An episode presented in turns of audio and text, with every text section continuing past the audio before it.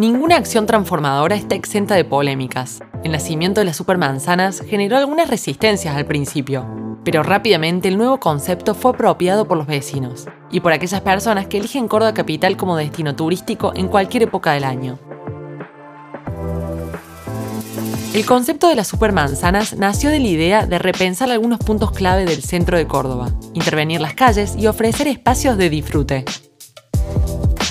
Alrededor de la Plaza San Martín, el edificio de Tribunales 1, el Mercado Norte o el Paseo del Buen Pastor fueron modificadas con un proyecto de peatonalización para promover células urbanas de unos 400 o 500 metros sin tránsito vehicular.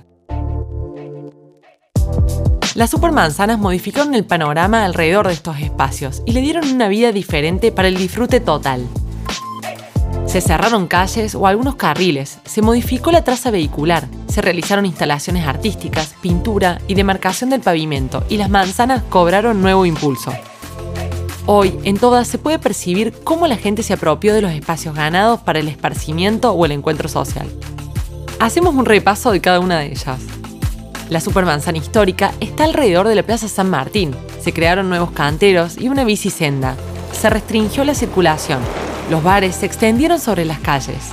A la hora de recorrer el centro histórico, esta gran manzana permite la mejor circulación y el cuidado de los hitos como el Cabildo o la Catedral, el Museo Juan de Tejeda, el Teatro Real, el Convento de las Carmelitas Descalzas, además de los paseos peatonales del centro, y por supuesto la cercana manzana jesuítica,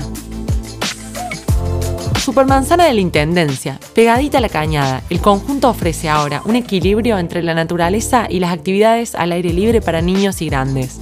La visita a sitios históricos, los edificios monumentales o los bares y confiterías de los alrededores. Se une al Paseo Sobremonte, el más antiguo de la ciudad, el Palacio de Justicia, el Palacio Municipal recientemente transformado o la Plaza de la Intendencia. Supermanzana del Buen Pastor, alrededor del Paseo del Buen Pastor, esta supermanzana potencia la vida juvenil pegado al barrio Nueva Córdoba.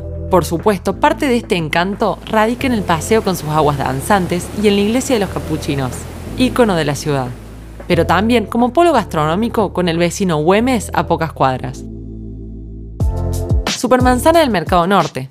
Pocos lugares tienen tanta vida en el centro cordobés como el mercado, cerquita del centro y del río con un gran movimiento comercial, Allí se realizó el cambio de sentido de calles, intervenciones artísticas, macetones, pintura e iluminación, para poner en valor y recuperar la zona como atractivo de la ciudad.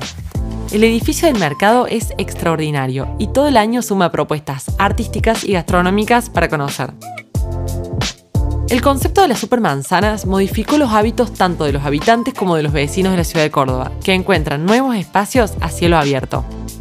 Si quieres conocer más, no te pierdas la colección completa de podcasts que preparamos sobre los mejores lugares al aire libre de Córdoba para conocer.